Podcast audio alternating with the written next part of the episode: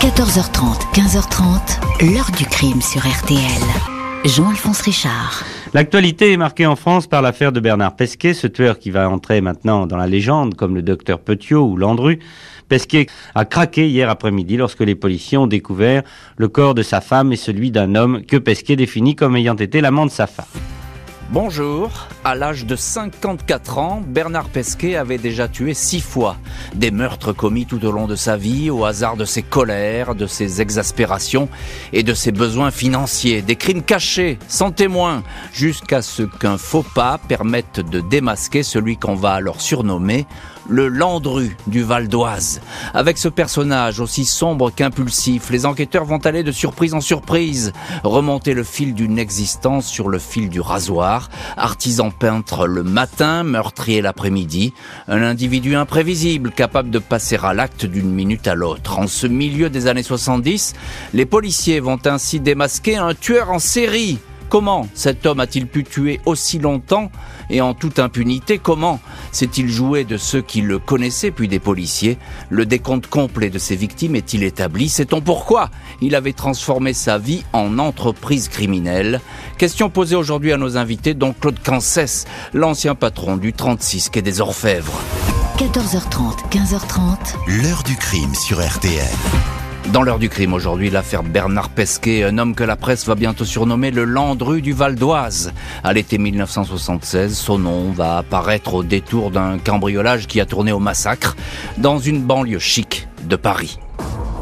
Jeudi 29 juillet 1976, le gendre d'Émile Bergot est alerté d'un curieux coup de fil reçu dans l'après-midi au bureau de son beau-père, un mandataire de biens immobiliers de luxe. Un homme a prévenu qu'Émile Bergot s'est absenté quelques jours pour ses affaires, des clients et des amis à voir à Megève, puis à Juan-les-Pins. Il est parti avec son épouse Elisia, inutile donc d'envoyer le chauffeur pour le prendre chez lui. Le gendre est surpris par cet appel. Il n'est pas dans les habitudes de son beau-père de s'absenter de cette façon. La police est alertée. Deux gardiens de la paix se rendent ainsi au domicile des Bergots, un vaste appartement au numéro 54 du boulevard Maillot à Neuilly-sur-Seine. La porte est verrouillée. Une fois ouverte, le spectacle est tragique. Sur le parquet, dans le couloir et dans le salon, trois corps gisent dans une mare de sang. Il y a là Émile Bergot, 76 ans, et son épouse Elisia, 66 ans. Un peu plus loin, repose l'employé de maison, Alfeia Borgioni, 55 ans. Les trois victimes ont été abattues par des balles de calibre 7,65. Sept balles au total ont été tirées. Un coffre-fort a été ouvert, peut-être sous la menace du ou des cambrioleurs. Il ne contient plus que de la paperasse, les bijoux, l'argent, les pièces étrangères ont disparu. Les Bergots et leurs employés ont été victimes d'un cambriolage qui a mal tourné. Les victimes n'ont pas eu le temps de se défendre. Sur une table, les policiers saisissent une lettre. Elle est à l'entête de l'entreprise de peinture d'un certain Bernard Pesquet, installé dans le Val d'Oise. Celui-ci a visité l'appartement il y a une dizaine de jours. Les propriétaires souhaitaient faire poser un nouveau papier peint dans une chambre de bonne. L'artisan a établi un devis et adressé aussitôt cette lettre. Il précise qu'il viendra reprendre ses échantillons de papier peint ce 29 juillet à 11h30 du matin. Le peintre Bernard Pesquet était donc dans l'appartement dans un créneau horaire qui correspond à l'heure possible du triple crime, il habite un pavillon au numéro 81 de l'avenue de la Libération à Pierrelet, localité proche de Pontoise, dans le Val d'Oise. Avant de se rendre sur place, le commissaire Pierre Ottavioli et les enquêteurs de la criminelle se renseignent sur ce Bernard Pesquet. Son casier judiciaire est loin d'être vierge. Il comporte une condamnation pour vol à l'étalage à l'âge de 17 ans, mais surtout une condamnation à la prison à perpétuité pour le meurtre à coups de barre de fer et de rasoir du dénommé Julien Kibel. C'était il y a 35 ans, en 1941, à Rouen. Pesquet et Kibel étaient amants. Kibel avait été massacré après une sombre dispute, puis dépouillé de son argent au procès. Pesquet avait nié les faits. Il avait raconté que Julien Kibel, un collabo, avait été trucidé par la résistance. Pour cette affaire, Bernard Pesquet a passé 20 ans derrière les barreaux, Rouen, Fontevraud, Troyes, pour finir à Poissy. Après sa sortie, le 12 octobre 61, il s'est rangé. En 68, il a épousé Christiane Ruot, 20 ans de moins que lui. Le dossier indique que cette femme a disparu il y a deux ans, en 74.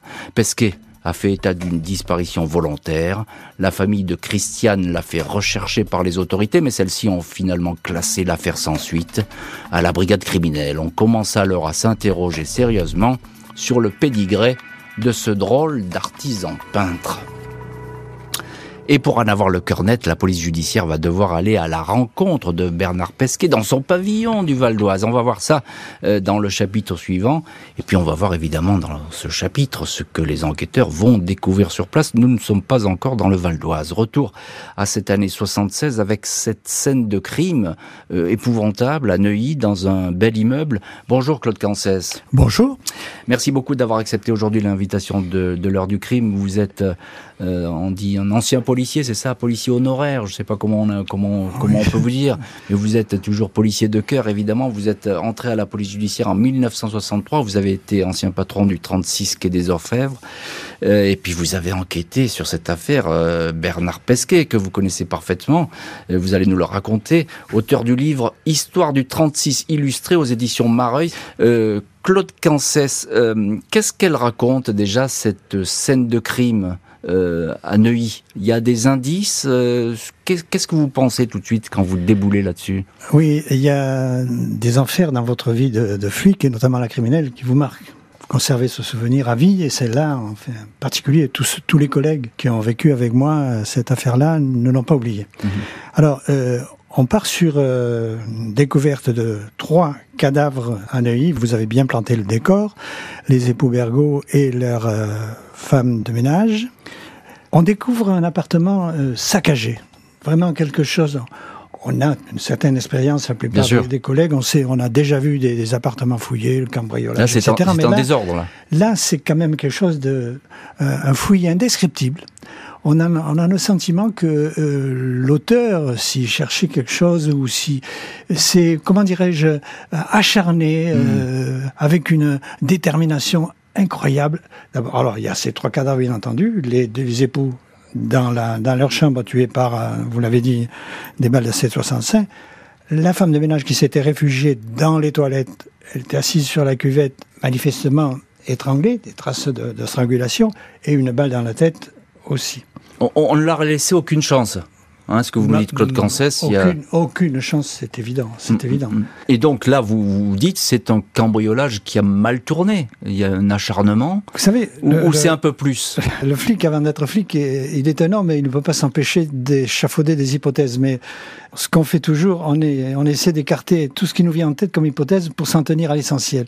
On tire les fils, les constatations, et à partir de là, on va... Bien sûr. Et encore une question, le fil que vous tirez, il y a évidemment cette lettre avec l'artisan peintre. Il a rendez-vous, alors là c'est écrit noir sur blanc, il a rendez-vous ce jour-là, au moment même où s'est produit le crime. Alors effectivement, cette lettre, euh, c'est trop beau pour nous. On la prend, on dit, bon, on va...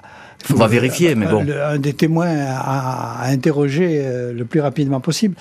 Euh, euh, si je puis me permettre, votre compte rendu était parfait. Une petite erreur, c'est que on retrouve le passé de Bernard Pesquet que dans la nuit, lorsqu'on revient en 36 quai des Orfèvres. Et encore là, on l'a pas. On fait des recherches. Et à l'époque, euh, la police était un petit peu le Moyen Âge. Oui, oui, Allez à moi de, de me démentir à point et Recherche officier centrale nous disent il a un dossier criminel, ce qui ne veut rien dire. Un dossier criminel, ça peut être un témoin qui a été introduit dans une affaire, mais vous pourrez ne le consulter que demain matin. Les archives sont enchaînées. Ce n'est que après, effectivement, que vous allez avoir dans le détail hein, ce, ce, ce, passé criminel euh, qui est lourd. Hein. Euh, Alain Armand, bonjour. Bonjour. Ancien reporter RTL, auteur de Bonjour, on vient pour l'affaire 50 ans de faits divers aux éditions JPO qui est paru dans la collection euh, Jacques Pradel. Alain Vous la connaissez bien cette affaire. Euh, il y a effectivement ce passé de Pesquet qui va émerger. Et là, on va pas, on va s'apercevoir, comme diraient les policiers, que c'est pas un client ordinaire. Oui, euh, ce qui est vrai, c'est que comme eux, nous, on arrive euh, sur un triple crime, et puis c'est tout ce qu'on a. Mais enfin, c'est déjà pas mal, vous me direz. On arrive très vite parce qu'à l'époque, c'est peut-être la petite histoire, mais quelquefois la petite histoire fait la grande. À l'époque, dans cette grande radio qui est RTL, il y a un monsieur qu'on a surnommé Grandes Oreilles, j'en parle dans mon bouquin d'ailleurs, et qui écoute toutes les fréquences radio de la police, des gendarmes. Enfin, il écoute tout. Et donc, il a entendu police secours qui était intervenu à Neuilly sur cette adresse. Il nous a prévenu immédiatement et on s'est précipité sur place. Et puis, euh, en effet, bon, euh, par la suite, euh, on va nous aussi se transporter dans le Val d'Oise, euh, au domicile euh, de Pesquet. Et c'est entre la fin de la journée de la découverte des trois cadavres et le lendemain, euh, où il va y avoir perquisition, même on, va, on, va, en parler. Hein, c'est là qu'on va commencer à avoir quelques éléments sur le personnage, mais enfin euh, encore moins rapidement que, que, que la brigade criminelle, comme vient de l'expliquer euh, Claude Corzette, puisque nous, euh, nos informations, on les a au Quai des Orfèvres à l'époque. Donc il faut d'abord que eux les aient pour que nous on les récupère. Mais c'est vrai que assez rapidement tout de même, on va s'apercevoir que euh, le type est quand même assez extraordinaire, et même sur place d'ailleurs, même sur place. Et assez rapidement, Claude Cancès, même si effectivement les informations sont plus lentes à remonter qu'aujourd'hui, on n'a pas les ordinateurs, on n'a pas tout ce système euh, informatique, euh, il va y avoir l'histoire de la disparition de l'épouse de Pesquet. Ça, ça va sans doute vous intriguer. Oui, on apprend plusieurs choses par le gendre des époux Bergot et, et sa fille, que Bernard Pesquet connaissait bien M. Bergot pour avoir fait des travaux dans le passé lequel M. Bergon n'était pas très très satisfait des travaux. Et on apprend aussi que euh, Bernard Pesquet était venu quelque temps auparavant auprès des époux Bergot pour leur dire que euh, son épouse euh, avait disparu. Il était malheureux, elle était morte, son enfant aussi, ce qui était totalement faux. Son, il n'a pas eu d'enfant. Elle était morte, il le savait, puisque... on, verra, oui, on, verra qu'effectivement ce, qui va, ce qui va se passer. Et tout ça, ça faisait partie des premiers éléments qui, qui, qui nous intriguaient beaucoup. Oui, c'est ça. C'était, il y avait une espèce de mise en scène et de théâtre d'ombre qui se dessinait, euh, qui commençait à, sûrement à vous intriguer. La police va prendre donc la direction du Val d'Oise, le domicile de l'artisan peintre. Les perquisitions vont entraîner bien des surprises. Vendredi 30 juillet 76, la brigade criminelle pousse la porte du 81 avenue de la Libération à Pierrelet. Un ancien corps de ferme coincé entre un chemin de terre, l'avenue et deux champs d'asperges.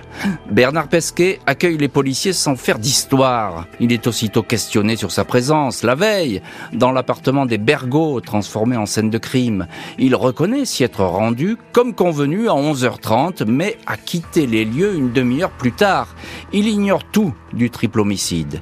Il indique ne pas posséder d'armes à feu, la police perquisitionne. Dans le portefeuille de l'artisan, il était couvert la carte de crédit d'Émile Bergot. Dans la poche de sa veste, on retrouve également une petite bourse en plastique qui contient des pièces de monnaie étrangères. Il ne donne aucune explication. L'arme du crime, un pistolet 765, n'est pas retrouvée. Bernard Pesquet, 54 ans, nie toute implication dans cette affaire. Il est placé en garde à vue. Après 48 heures de questions, il est présenté au juge de Nanterre, Jean Sarieux, lequel l'inculpe d'homicide volontaire et de vol.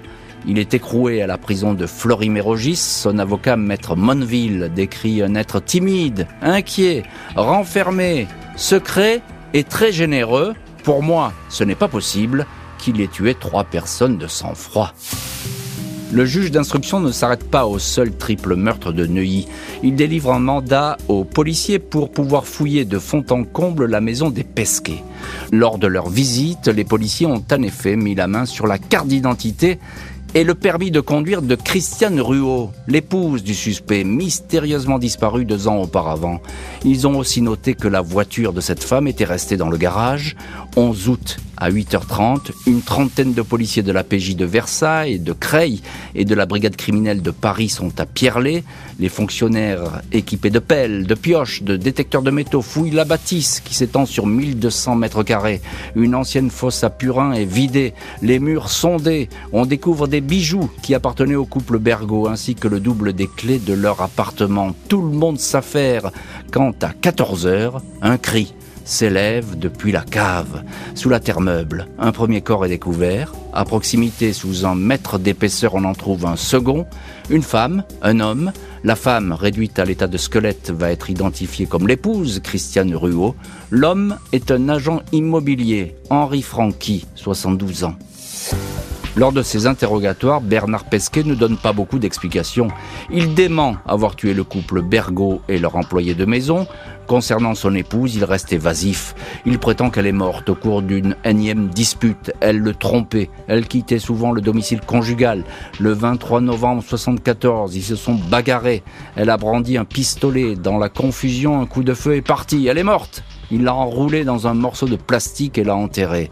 L'agent immobilier Henri Franqui était un des amants de Christiane. Il venait souvent la voir et voulait acheter le corps de ferme. Le 30 avril 76, il lui a tiré dessus dans le dos et l'a enterré dans la cave. Pesquet, qui n'a pas un sou, a tiré quelques chèques de l'agent immobilier et a même vendu sa voiture. Quand on lui demandait s'il avait des nouvelles de Francky, il répondait invariablement que ce dernier était en voyage d'affaires au Gabon. Et voilà donc pour les premières explications de Pesquet. Euh, les policiers ont le nez creux. Ils sentaient tout de suite que l'épouse n'était peut-être pas allée très loin euh, dans cette histoire. Claude Cancès, vous êtes à la manœuvre dans cette enquête avec effectivement les hommes du 36 quai des Orfèvres, la brigade criminelle. À quoi il ressemble? Déjà, décrivez-nous ce Pesquet que vous rencontrez pour la première fois là. Il vous accompagne lors de cette perquisition. Alors déjà, lorsque les inspecteurs de la crime l'interpellent à Pierrelet et le ramènent au 36, on voit pénétrer dans le bureau où j'étais, et où se trouvaient des, mes collaborateurs, un personnage avec un regard qui nous glace le sang.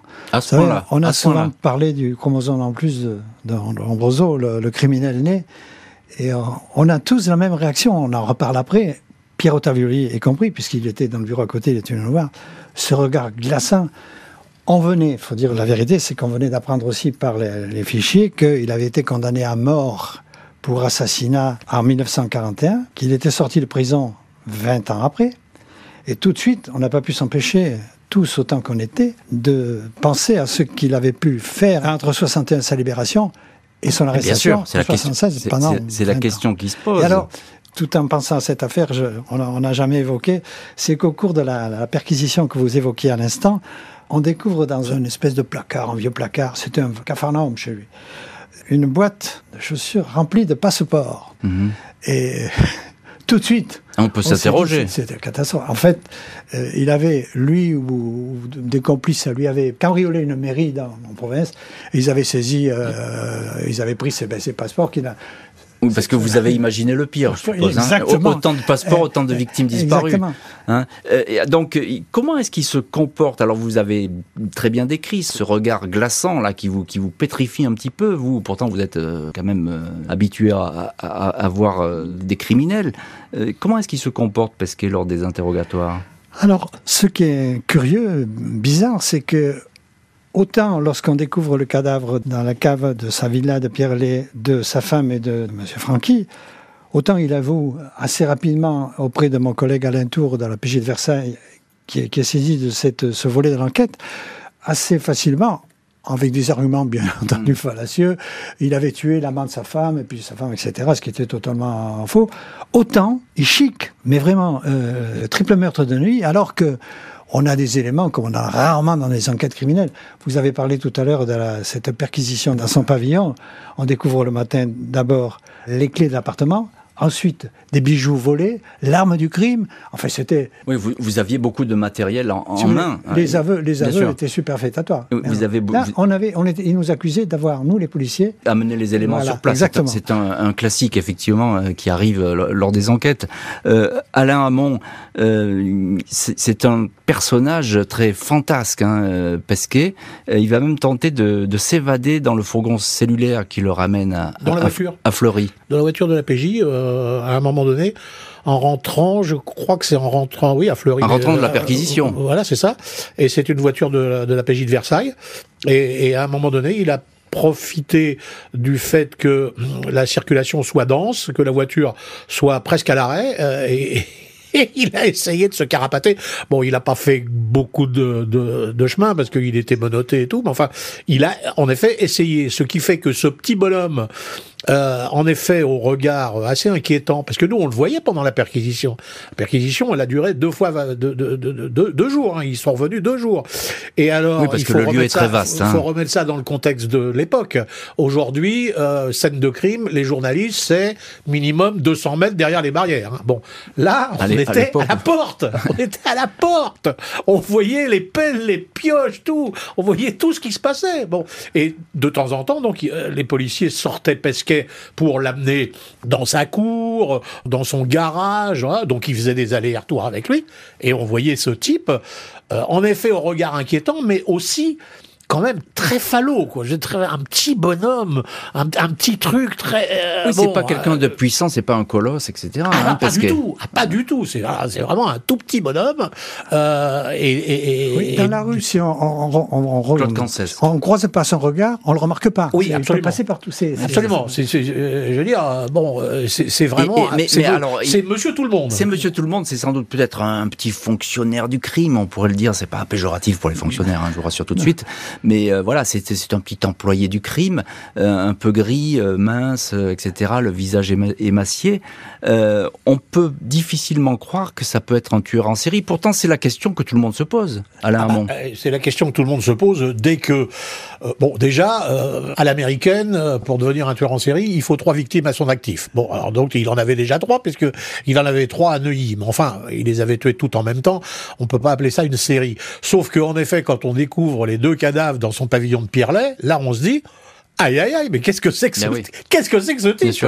Qu'est-ce que c'est que ce type? Et, euh, Encore une question, Claude Kansas, il n'a pas vraiment pris beaucoup de précautions. Euh, Pesquet, parce que vous, vous l'avez dit, c'est le petit poussé, il a laissé plein d'indices derrière lui. Il y a, on retrouve plein de choses chez lui. Il n'est pas très prudent pour un criminel. il n'était pas très futé non plus, il faut dire ce qui est. Hein. Oui, il n'a pas pris beaucoup de précautions. Oui. Celui qu'on surnomme le Landru du Val d'Oise est désormais inculpé de cinq homicides. Il va être jugé.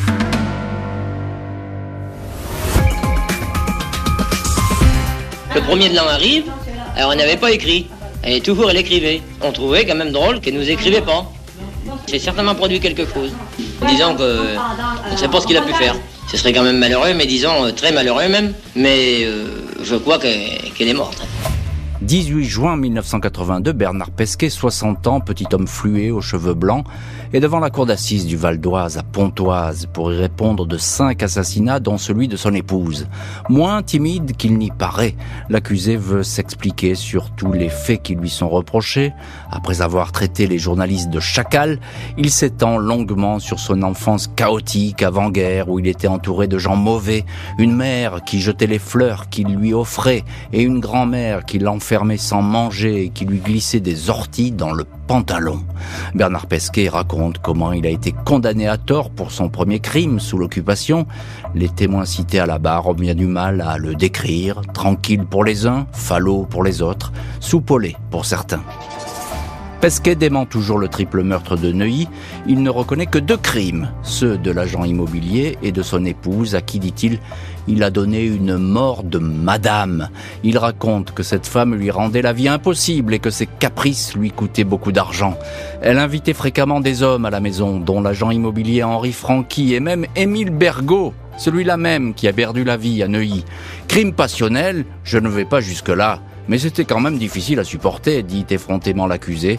Ce dernier raconte ses crimes à la façon d'un vaudeville. Il n'a pas voulu tuer Christiane quand elle s'est écroulée. Il assure avoir couru partout pour chercher du secours, mais la pharmacie était fermée. Il est revenu à la maison. Christiane ne respirait plus. Elle ne donnait plus signe de vie. Et ça, croyez-moi, c'est triste.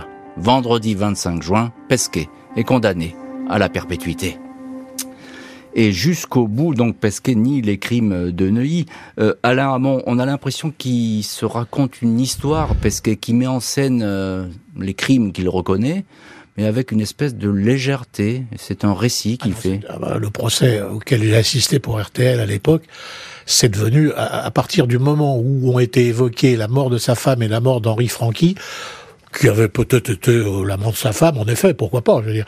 Euh, ça a été du grand guignol, du grand guignol. Moi, je me souviens notamment du président de la cour d'assises expliquant, euh, pour déterminer le fait que, quand même qu'il a, il avait organisé les choses, expliquant, oui, enfin quand même, Monsieur Pesquet, votre femme, vous l'avez enroulée dans une couverture, puis vous l'avez descendue à la cave, et là, Pesquet dit, bah, attendez, je l'ai enroulé dans une couverture, mais moi je l'aimais, ma femme. Fallait qu'elle soit bien. Enfin, fallait que son cadavre soit bien.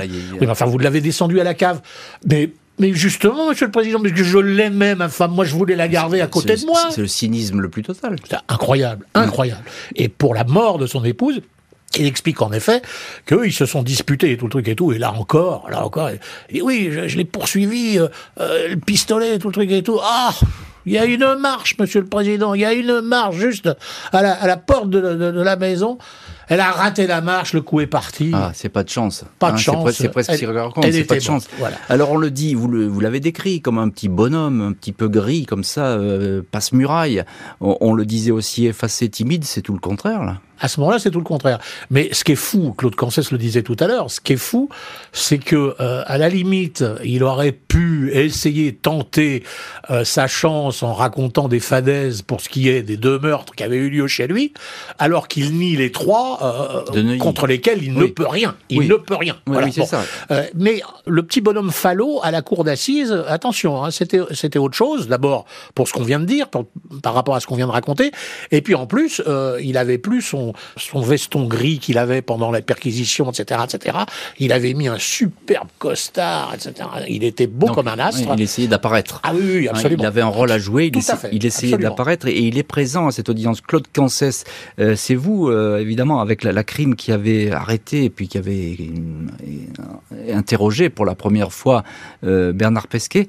À ce procès, est-ce qu'on sait pourquoi finalement il a tué euh, ces personnes? C'était pour l'argent, la colère, l'exaspération? Vous savez, il y a un, commissaire de la fin du 19e siècle qui a donné comme définition du crime une définition qui me plaît beaucoup. Le crime a, toujours pour mobile l'amour, la haine, la vengeance, l'ambition, l'orgueil ou la cupidité.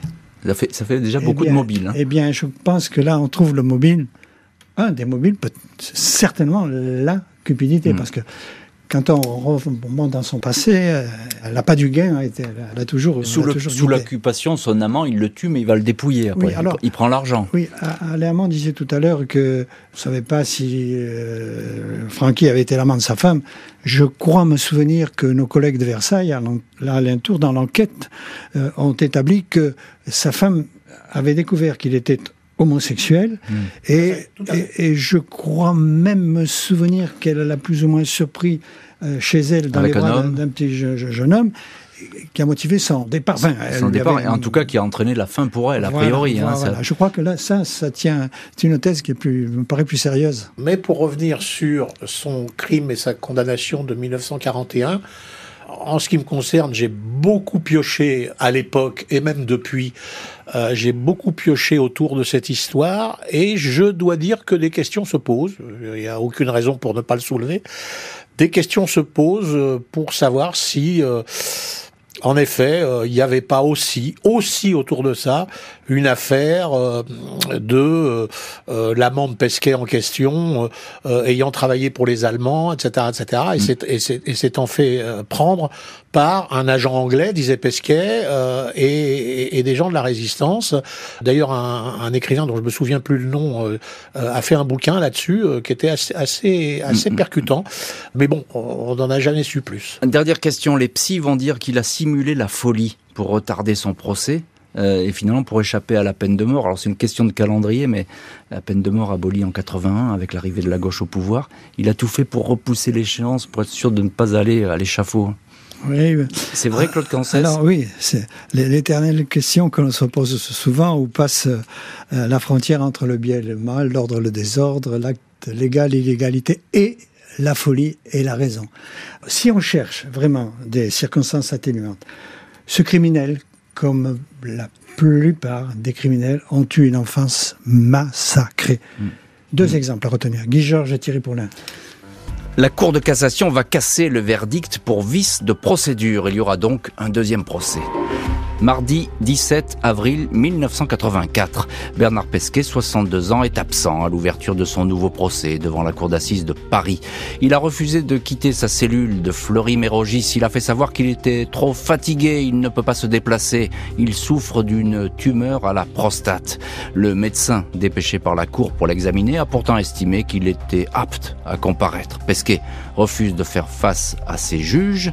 Le procès se tient tout de même en son absence. La vie de l'accusé est retracée, exposée, on le présente comme un individu manipulateur, menteur, retors, pervers. 25 avril, Bernard Pesquet, excédé par les comptes rendus qu'on fait de lui au procès, décide de revenir devant la cour d'assises. Il fait une entrée remarquée, recroquevillé sur un fauteuil roulant, emmitouflé dans un manteau de laine comme un vieillard frileux. Il veut montrer à tout le monde qu'il est mal en point et que ses jours sont comptés. Face à ses accusateurs, il répond par des grimaces, des mimiques, histoire de leur faire comprendre que leurs propos sont fantaisistes. Pesquet ne va garder le silence que pendant quelques heures. Il va ensuite s'exprimer longuement, d'une voix claire, pas vraiment souffreteuse. Mêmes explications interminables qu'au premier procès, les jurés ne sont pas apitoyés par ce numéro. Verdict, à nouveau, la perpétuité. Et voilà donc pour euh, Bernard Pesquet qui est reparé euh, à ce procès. Euh, Claude Cancès, c'est un manipulateur, c'est un comédien Pesquet? Qui fait semblant d'être malade, il essaie d'apitoyer tout le monde Je vous employais des expressions qui me conviennent. C'est pas impossible que ce soit un Je heureux que vous disiez ça. malade. Vous savez, le, procureur général, lors du, du, dernier procès, je vous lis sa conclusion. Bernard Pesquet, monstre pervers et misérable chacal, marchant sur les traces de Landru et de Petiot misérable chacal. Il va pas avec le dos de la cueillère. C'est peut-être un peu forcé, mais. voulu faire de la littérature. C'est peut-être un petit peu forcé, mais. mais, mais... Euh, Alain Hamon, euh, vous êtes, je ne me demande pas si vous êtes d'accord avec le, les réquisitions du, du procureur général. à ces réquisitions, oui. La façon de les écrire, peut-être pas. Voilà, c'est autre chose. Euh, mais je vous repose la question est-ce que c'est un, un manipulateur Pesquet? Est-ce qu'il essaie toujours de ah bah, finalement de, de contourner l'obstacle. C'est ce, ce, qui était ressorti du premier procès déjà. Euh, je veux dire ce que ce que nous avons raconté tout à l'heure. Je veux dire c'est c'est en effet une constante tentative de, de, de manip. Maintenant euh, reste à savoir jusqu'où il a manipulé. Je sais plus si c'est le journal L'Aurore ou, ou François qui l'avait euh, affublé de, de, de Landru du Val d'Oise. Mais euh, euh, c'est pas pour rien quand même. Euh, c'est-à-dire que c'est poser la question de savoir si on n'avait pas condamné un type pour euh, cinq meurtres, mais s'il n'en avait pas d'autres à son actif. Et c'est la grande question avec eh Pesquet. C'est la grande question avec Pesquet. Claude Cancès, qu'est-ce que vous en pensez vous? Vous, vous avez vous l'avez soupçonné à l'époque d'autres crimes? Ça a toujours été nous notre point d'interrogation et je, je pense encore un aujourd'hui, en revoyant ces scènes, les scènes de crime, le transport dans le Val d'Oise, la manière de, réagir de Bernard Pesquet, qu'a-t-il fait pendant ces 20 ans hmm. Qu'a-t-il fait pendant ces 20 ans Et on aurait, euh, à l'époque, on aurait eu un autre, euh, les moyens dans la police technique et scientifique que nos collègues à l'heure actuelle, n'est pas impossible qu'on aurait pu éclaircir ou découvrir d'autres affaires. Notamment à l'époque, parce qu'il faut le dire, Claude Cancès, à l'époque, on ne croise pas avec des disparitions, etc. Les fichiers n'existent pas. Non, la centralisation des, des fichiers, Des, empreintes digitales n'existe pas. Mm, mm. C'est pour ça que Thierry Paulin a pu euh, faire des crimes hors, hors Paris et on les a redressés plus tard. C'est ça. Et donc, pour, avec Pesquet, il a pu commettre d'autres crimes, mais on ne sait pas aujourd'hui. Hein. Il y a toujours ce point d'interrogation. Des années après que cela vous obsède, c'est quand même euh, étonnant. Euh, Alain Hamon, euh, c'est pas lui en tout cas qui avouera quoi que ce soit, parce que lui, il est lisse. Tout glisse sur lui comme euh, sur les. Non, non, oui, puisque même au les plumes d'un canard. Oui, même au second procès, pour ce qui est du triple crime de Neuilly, il a continué à nier Mordicus et puis à faire du grand guignol une, fois qu'il a fini par reprendre la parole, euh, il a fait du grand guignol pour ce qui est de la mort euh, de Henri Franqui et, de son épouse, de Madame Pesquet. Donc, euh, oui, enfin, tout en effet glisse comme sur les plumes d'un canard sur le personnage Pesquet, mais tout de même, on peut se demander si justement sa façon de se tenir, ce n'est pas une manière pour lui d'éviter les questions euh, qui le gênent. Mhm. Voilà, c'est très clair. Ça, à l'audience, ça apparaît comme ça. Mais la, il faut, la Cour n'a pas été très curieuse non plus de savoir s'il y avait d'autres crimes. Ah euh, non, euh, ni la première ni la seconde, non, en effet. alors cela dit, on peut se dire que de toute façon, on n'est pas aux États-Unis, donc il n'aurait pas pu être condamné à 19 fois ou 20 fois la peine perpétuelle. Donc de toute façon, il y allait, il y allait. Hein, à perpétuité. Il est sorti en quarantaine, normalement, il n'aurait pas dû sortir si tôt. Le Landru du Val d'Oise reprend le chemin de la prison où il mourra sans doute pas si malade que cela. 25 ans Après sa dernière condamnation, Bernard Pesquet s'éteint le 10 mai 2009 à la maison d'arrêt de Fresnes, à l'âge de 87 ans. Au total, il aura passé 53 ans derrière les barreaux. Il ne s'est jamais confié sur ses crimes, s'exonérant le plus possible de toute responsabilité. Lors de ses procès, Pesquet s'était même présenté comme un bienfaiteur. Après sa première libération en 1961, l'administration pénitentiaire avait conservé un très bon souvenir de ce détenu modèle. À sa sortie, il s'était vu confier la réinsertion de jeunes prisonniers. J'ai aidé 200 types à leur sortie de prison, affirmait Pesquet, des hommes qui l'auraient en fait souvent poussé à la débauche, profitant d'eux et de leur argent. C'est dans tous les cas ce que va révéler un, avocat lors de ses audiences au procès en disant qu'il avait regardé de près le dossier et qu'effectivement, euh, ses sorties de prison, bah, euh, si Pesquet disait qu'il avait sauvé du monde, il n'avait pas sauvé grand monde. Et en tout cas, il en profitait beaucoup. Euh, Claude Cancès, c'est vous l'un des hommes de la brigade criminelle qui avait arrêté Pesquet, qui avait recueilli ses, premières confidences. Je parle pas d'aveu parce que Pesquet, il avoue pas. Il est resté sur sa ligne. En gros, il a rien fait ou alors c'était des espèces d'accidents.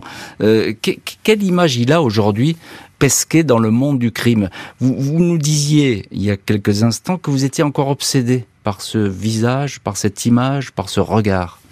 Oui, pendant tous ces interrogatoires et une affaire qui sortait un petit peu de l'ordinaire, je peux dire que j'ai j'ai participé activement à tous les interrogatoires avec mes, collaborateurs. Il a passé son temps, lorsqu'on l'interrogeait, à regarder ses chaussures. Il fuyait nos regards. Et, c'est au moment où on réussissait à accrocher son regard que là, on était pétrifié. Ce qu'on disait tout à l'heure. Et c'est vrai qu'il fait partie des criminels euh, sur lesquels euh, on ne peut pas s'empêcher de, de, penser, de repenser, de se dire euh, mmh. comment peut-on arriver à un comportement, à devenir un criminel comme lui. Voilà. Mmh. Alain Hamon, journaliste, auteur de Bonjour, on vient pour l'affaire 50 ans de faits divers aux éditions JPO dans la collection Jacques Pradel. on a l'impression que, d'après ce que nous dit Claude Cancès, et puis tous les, tous les gens qui ont pu approcher Pesquet, là on est au, au summum du cynisme, de la froideur. Il y a, presque aucune émotion qui se dégage de ce personnage. Ah, du cynisme et de la froideur, sans aucun doute. Euh, bon, moi, contrairement à Claude Cancès et à ses collaborateurs, je n'ai pas assisté aux interrogatoires, donc je n'ai pas le souvenir de ces moments-là.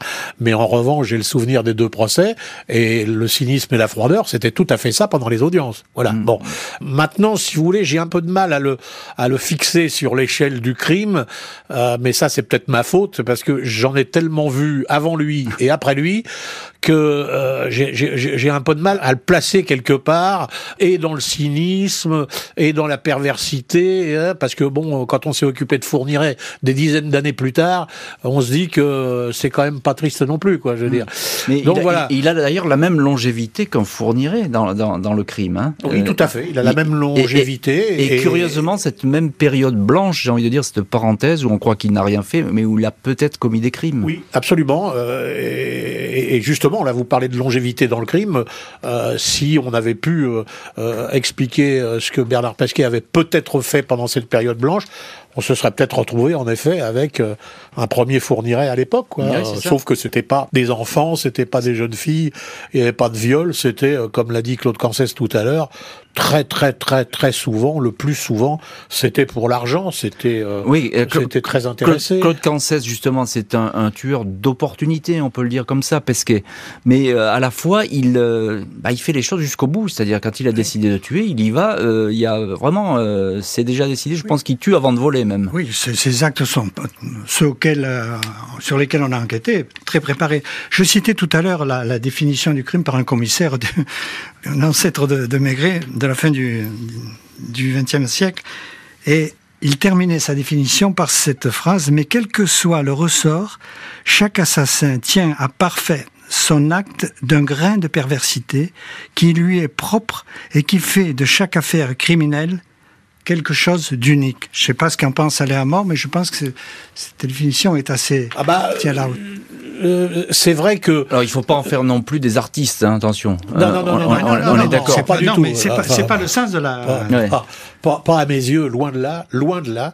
Euh, J'ai jamais admiré aucun criminel ni aucun et malfaiteur. Il et il ne faut pas. Non, absolument. Euh, en revanche, c'est vrai, c'est vrai que si on se penche, euh, enfin si moi personnellement je me penche sur toutes les affaires auxquelles euh, j'ai eu affaire, euh, que ce soit pour RTL ou par la suite, c'est vrai que peu de crimes ressemblent à un autre crime, mm, mm. à d'autres crimes. Peu d'affaires ressemblent à une autre affaire. Il y a toujours quelque chose, même même s'il y a des constantes, il y a toujours à un moment donné quelque chose qui change. Mm. C'est vrai, c'est la vérité. Et là, Pesquet, euh, bah Pesquet, euh, de lui-même d'ailleurs, il explique que c'est pas la même chose puisque sa femme, elle est, elle est presque tombée dans l'escalier, sauf qu'elle est tombée sur euh, une balle de revolver, de pistolet, pardon. Son soi-disant amant, lui, bah il l'a tué, oui, dans le dos. Mais enfin, c'était la de sa femme. donc ah euh, voilà, parce que c'était ça. Hein. À la cour d'assises, c'était ça. oh, c'était l'amant de ma femme, Monsieur le Président. Et, les autres, il a rien fait. Et les autres, il a rien fait. Voilà. Et les autres, il a rien fait. Ben voilà, donc pour ce, criminel euh, hors du commun, on peut dire comme ça, en tout cas extrêmement singulier dans, l'histoire du crime. Merci beaucoup euh, Alain Hamon, merci beaucoup Claude Cancès d'avoir été aujourd'hui les invités de l'heure du crime. Merci à l'équipe de l'émission, Justine Vignot, Marie Bossard à la préparation, Boris Pirédu à la réalisation. L'heure du crime, présenté par Jean-Alphonse Richard sur RTL.